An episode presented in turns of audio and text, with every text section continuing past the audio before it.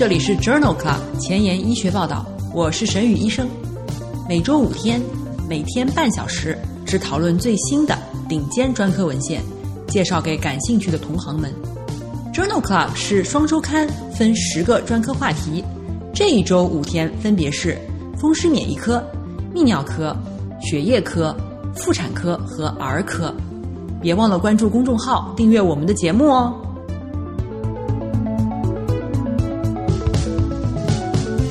头条：一，FDA 批准纳米抗体治疗获得性血栓性血小板减少性紫癜。二，Blood 真性红细胞增多症中持续的白细胞增多与疾病发展有关。与血栓形成无关。三，Cell，靶向 CD 三十八的纳米体嵌合抗原受体，治疗多发性骨髓瘤和 Burkitt 淋巴瘤。这里是 Journal Club，前沿医学报道，血液科星期三，Hematology Wednesday。我是主播沈宇医生，精彩即将开始，不要走开哦。今天的新药研发，我们来聊一聊卡拉西单抗。获得性血栓性血小板减少性紫癜 （ATTP） 是一种由免疫介导的血管性血友病因子裂解蛋白酶 ADAMTS 十三的缺乏引起的。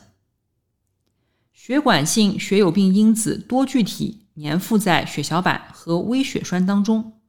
从而导致了血小板减少、溶血性贫血、组织缺血，可能导致卒中、心梗，甚至是死亡。癌症、艾滋病、怀孕、红斑狼疮、感染、手术、骨髓移植或者是化疗，是获得性血栓性血小板减少性紫癜的危险因素。卡拉西单抗是一种。抗血管性血友病因子的纳米抗体，抑制血管性血友病因子多聚体和血小板之间的相互作用，在二零一九年二月被 FDA 批准用于治疗成人获得性血小板减少性紫癜。关于阿卡西单抗的三期临床研究，已经于二零一九年一月发表在了《新英格兰医学杂志》上。在这一项双盲对照称为 Hercules 研究当中，随机分配一百四十五名 ATTP 的患者，在血浆置换期间和血浆置换后的三十天内接受卡拉西单抗治疗，十毫克静脉注射复合剂量以后，给予十毫克一天一次皮下注射，或者是安慰剂治疗。研究发现。血小板计数恢复正常的时间，卡拉西单抗比安慰剂要短，平均为二点六九天和二点八八天，p 值等于零点零一。但是卡拉西单抗组的患者血小板正常化的几率比安慰剂组高一点五五倍，疾病相关死亡、复发或者是血栓栓塞事件的综合发生率降低了百分之七十四。分别为百分之十二和百分之四十九，p 值小于零点零一。复发几率降低了百分之六十七，分别为百分之十二和百分之三十八，p 值小于零点零零一。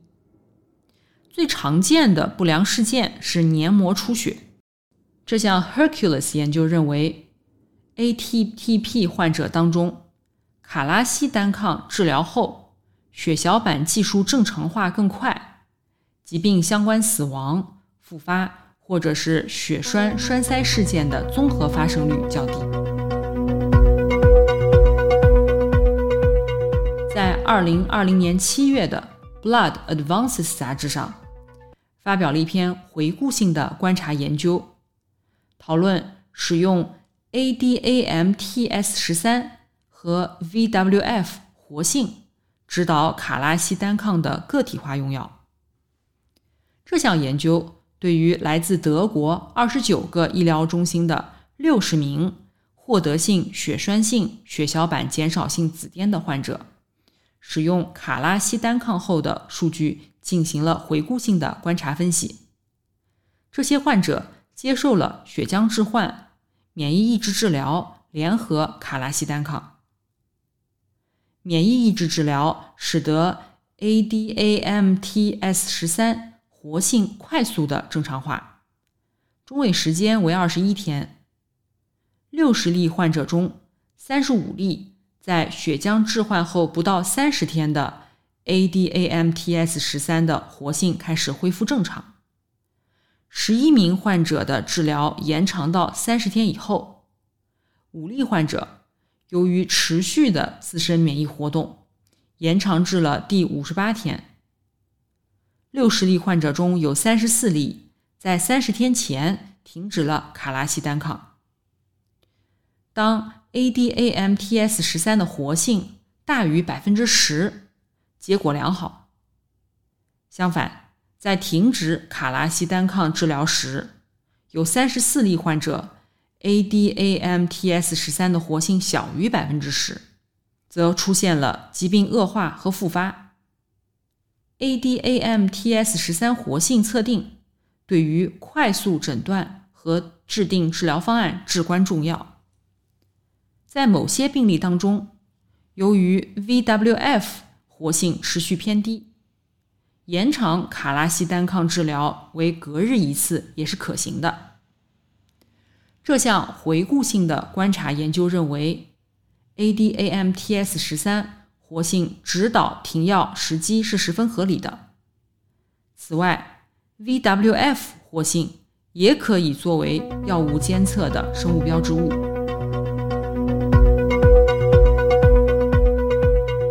今天的临床实践，我们来聊一聊真性红细胞增多症。真性红细胞增多症。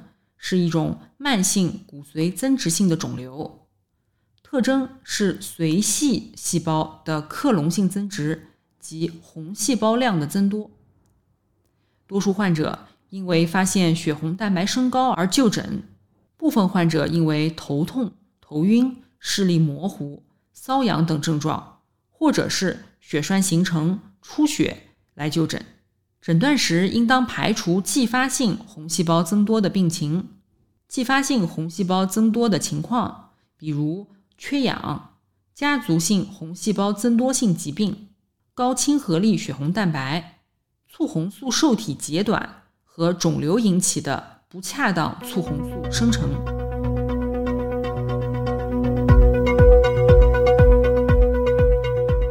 在二零二零年五月的《Blood》杂志上。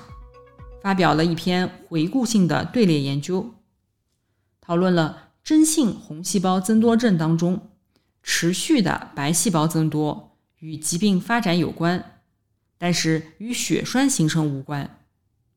研究人员分析了来自美国的十个学术机构的五百二十例真性红细胞增多症的患者，每三个月随访一次，记录白细胞、红细胞。和血小板随时间的变化轨迹。研究发现，持续升高的白细胞轨迹与血栓事件的风险无关，但是与疾病发展的风险逐步上升的趋势显著相关，p 值等于零点零零零二。此外，红细胞压积和血小板计数与血栓形成或疾病演变的风险。均无显著的相关性。这一项回顾性的队列研究认为，真性红细胞增多症当中持续的白细胞增多与疾病发展有关，但是与血栓形成无关。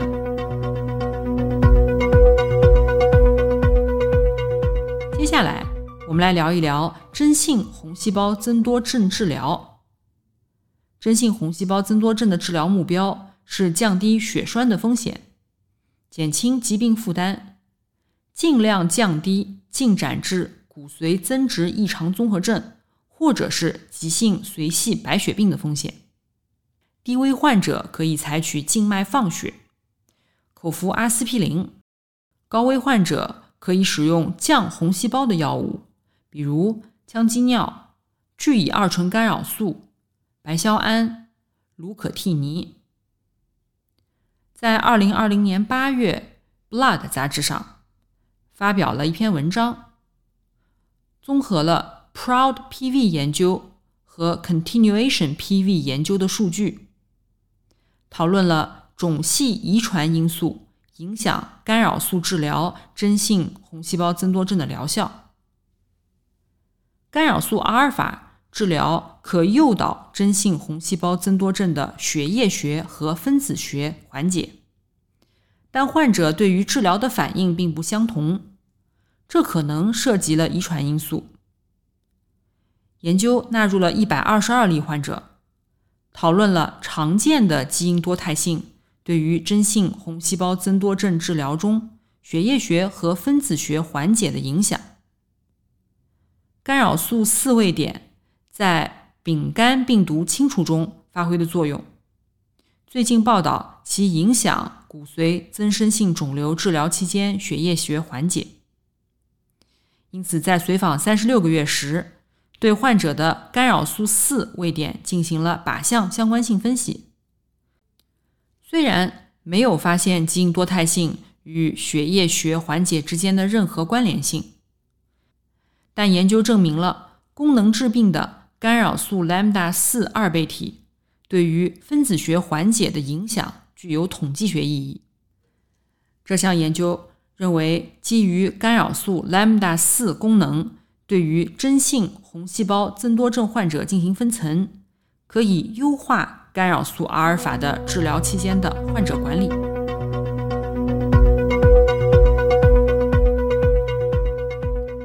在二零二零年九月的《Leukemia》杂志上发表了一篇荟萃分析，讨论干扰素阿尔法治疗原发性血小板增多症和真性红细胞增多症。文章纳入了四十四项研究，近一千三百名患者。其中，原发性血小板增多症七百三十例，真性红细胞增多症六百二十九例，完全缓解率分别为百分之八十和百分之七十六。血小板增多症和红细胞增多症患者的完全血液学缓解率分别为百分之四十八。在荟萃回归分析当中，聚乙二醇干扰素组。和其他干扰素治疗的结果没有显著差异。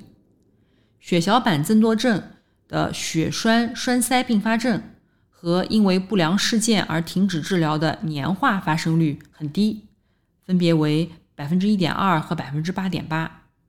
红细胞增多症的年化发生率分别为百分之零点五和百分之六点五。这篇文章认为，聚乙二醇干扰素和其他干扰素。均是治疗原发性血小板增多症和真性红细胞增多症的有效且安全的长期治疗方法。在二零二零年一月的《Blood Advances》杂志上，发表了另外一篇荟萃分析，讨论利妥昔单抗预防真性红细胞增多症的血栓形成的疗效。研究。纳入了十六篇临床研究，包括了四个随机对照实验以及六百六十名患者。荟萃分析发现，利妥昔治疗后的血栓风险下降，风险比为零点五六，对应的发病率分别为每年百分之三和每年百分之五点五。利妥昔单抗报告的血栓数量虽然低，但是总体上来说。差异没有达到统计学意义，p 值等于零点零九。这项荟萃分析认为，目前尚缺乏利妥昔单抗预防真性红细胞增多症的有力证据，对血栓高危患者进行临床实验是十分必要的。英文不好，找医学文献如大海捞针，没有头绪吗？每天半小时。我把文献精华翻译成中文带给你。工作太忙，没时间看研究进展，导致写课题没有 idea 吗？每周五天，我只和你讨论最新最好的临床研究。Journal Club 前沿医学报道，拉近科研和临床的距离。接下来，我们来讨论两篇关于伊达沙那林的一期临床研究。伊达沙那林是一种在研的 MDM2 蛋白抑制剂，选择性结合在 MTM2 表面的 P53 位点上，将 P53 与 MDM2 隔离开来，导致 P53 稳定后，细胞凋亡程序被激活。第一篇文章发表在二零一九年八月的《Blood》杂志上。先前研究表明，MDM2 蛋白水平在真性红细胞增多症的 CD 三十四阳性的细胞当中上调。这项研究的目的是使用 MDM2 抑制剂治疗高危真性红细胞增多症患者和或血小板增多症患者二十五例。分别给予伊达沙那林一百毫克一天一次，或者是一百五十毫克一天一次，连续五天，周期为二十八天。伊达沙那林耐受性良好，低级别的胃肠道毒性十分常见。在单药治疗六周以后，总体的有效率为百分之五十八，中位缓解时间为十六点八个月。这一项一期临床研究认为，伊达沙那林是一项很有前途的疗法。二期临床研究正在进行当中。关于伊达沙那林的第二篇文章发表在二零二零年十一月份的《Blood Advance》杂志上。在刚才提到的一期临床研究已经证实了伊达沙那林治疗真性红细胞增多症的耐受性和疗效。目前有数据显示，伊达沙那林治疗与 TP 五三的亚克隆扩增有关。对患者的研究结束以后进行了测序，发现一期实验当中五例患者有十二个 TP 五三突变，然而之前只有一例患者在基线时发现了 TP 五三突变。为了确定这些突变的来源。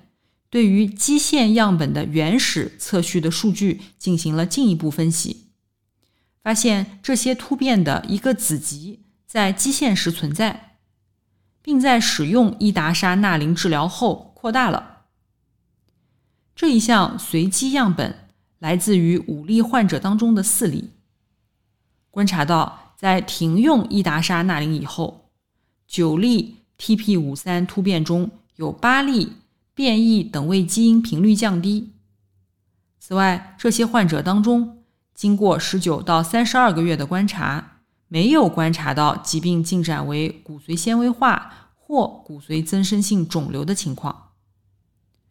这项一期临床研究的患者随访认为，伊达沙那林治疗可能促进 TB 五三突变体的短暂克隆扩增，需要进行更大规模的研究。来证实这一假设。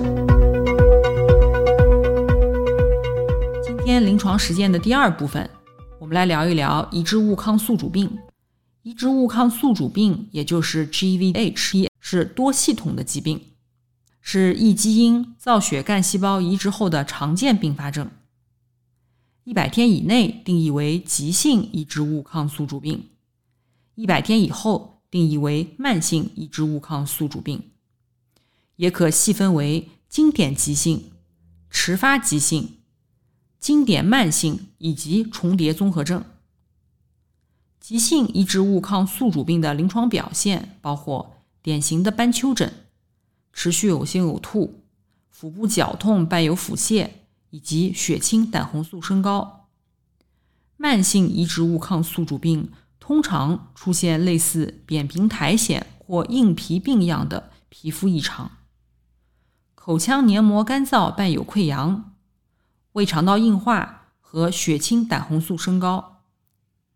主要危险因素包括 HLA 不匹配、供体受体性别不同、移植前预处理方案和急性移植物抗宿主病预防方案以及移植物的来源。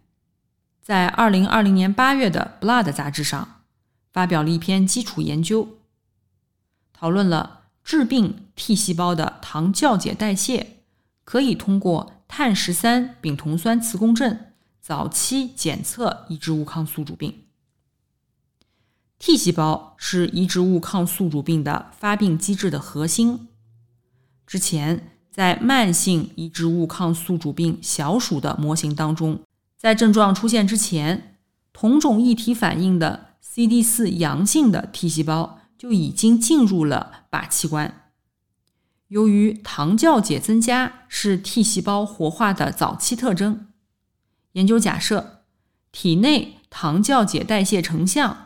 将允许研究人员通过无创检测的方法评估活化的 CD4 阳性 T 细胞进入肝脏的情况，早期诊断移植物抗宿主病。在动物模型当中，碳十三丙酮酸磁共振检测到，在症状出现之前，肝脏中丙酮酸转化为乳酸的速率升高，但是在症状出现后就消失了。同时，对于主要的致病性 CD 四阳性的 T 细胞亚群，也就是 CD 四效应记忆 T 细胞的分析，证实其具有高度的糖酵解作用。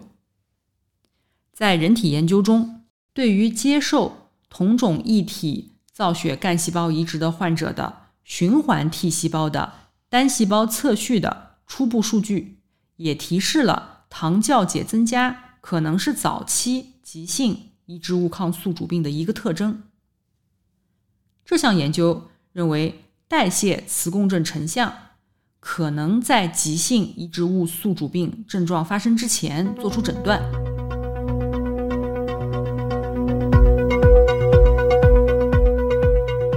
二零二零年九月的《Blood》杂志上发表了一篇基础研究，讨论了胃肠道的移植物抗宿主病中。富含白介素二十三的组织中，视黄酸反应的 CD 八效应 T 细胞选择性的增加。在小鼠模型当中，代谢物视黄酸通过表达视黄酸受体的同种异体反应的 T 细胞，增强了胃肠道的移植物抗宿主病。但是，视黄酸反应细胞在人体中的作用尚不明确。该基础研究的目的是使用免疫染色和流式细胞束来检查造血干细胞移植后患者组织血液中对于视黄酸反应的 T 细胞，并研究视黄酸对人类 T 细胞异种反应的影响。视黄酸暴露以后，人单核细胞视黄酸受体阿尔法表达增加。而这些高表达的视黄酸受体阿尔法的单核细胞，在移植物抗宿主病的胃肠道组织当中增加。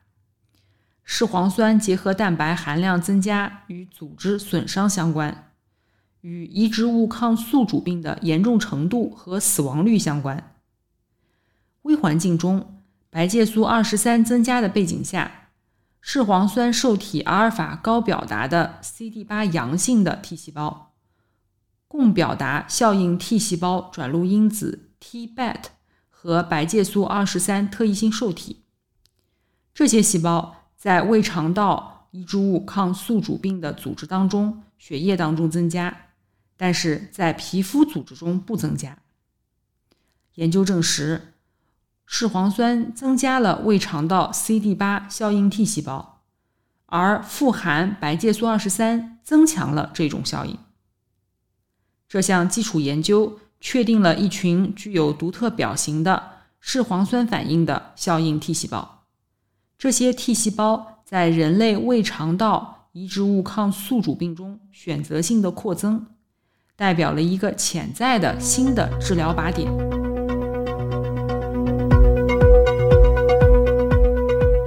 今天讨论的最后一个篇文章发表在二零二零年七月的《Blood》杂志上。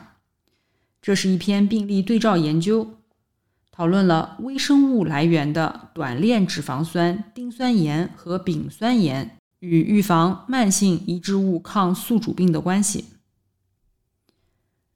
研究通过病例对照的设计，目的是通过分析异体造血干细胞移植后收集的粪便和血浆的样本，研究微生物与慢性移植物抗宿主病之间的潜在联系。术后一百天，出现慢性移植物抗宿主病的患者，微生物来源的短链脂肪酸丁酸盐和丙酸盐循环浓度都比较低。来自另一个移植中心的队列当中，血清的样本中并没有发现类似的区别。这项病例对照研究表明，胃肠道微生物组可能在异体骨髓干细胞移植的患者中。发挥免疫调节的作用。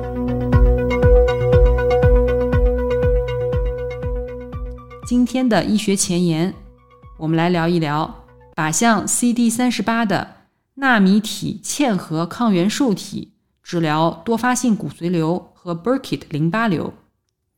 文章发表在二零二零年一月的《Cell》杂志上。烟酰胺鸟嘌呤二核苷酸，也就是 NAD。水解胞外酶 CD 三十八在多发性骨髓瘤和其他血液恶性肿瘤当中过表达。来自德国汉堡的研究人员最近制造了一种 CD 三十八特异性的纳米体，来源于美洲驼的重链抗体产生的免疫球蛋白可变结构域。这种纳米体具有高溶解度和稳定性，可以很容易的。重组融合蛋白研究探索了 CD 三十八特异性纳米体作为基于纳米体的嵌合抗原受体配体的效果。首先，克隆了 CD 三十八特异性的纳米体嵌合抗原受体的逆转录病毒表达载体，并通过诱导人 NK 细胞系 NK 九二。稳定表达这些纳米体的嵌合抗原受体，然后使用表达 CD 三十八和 CD 三十八缺陷的萤火虫荧光酶转染的肿瘤细胞株作为靶细胞，建立了发光和流逝细胞毒性实验。最后，在患者来源的表达 CD 三十八的多发性骨髓瘤细胞上。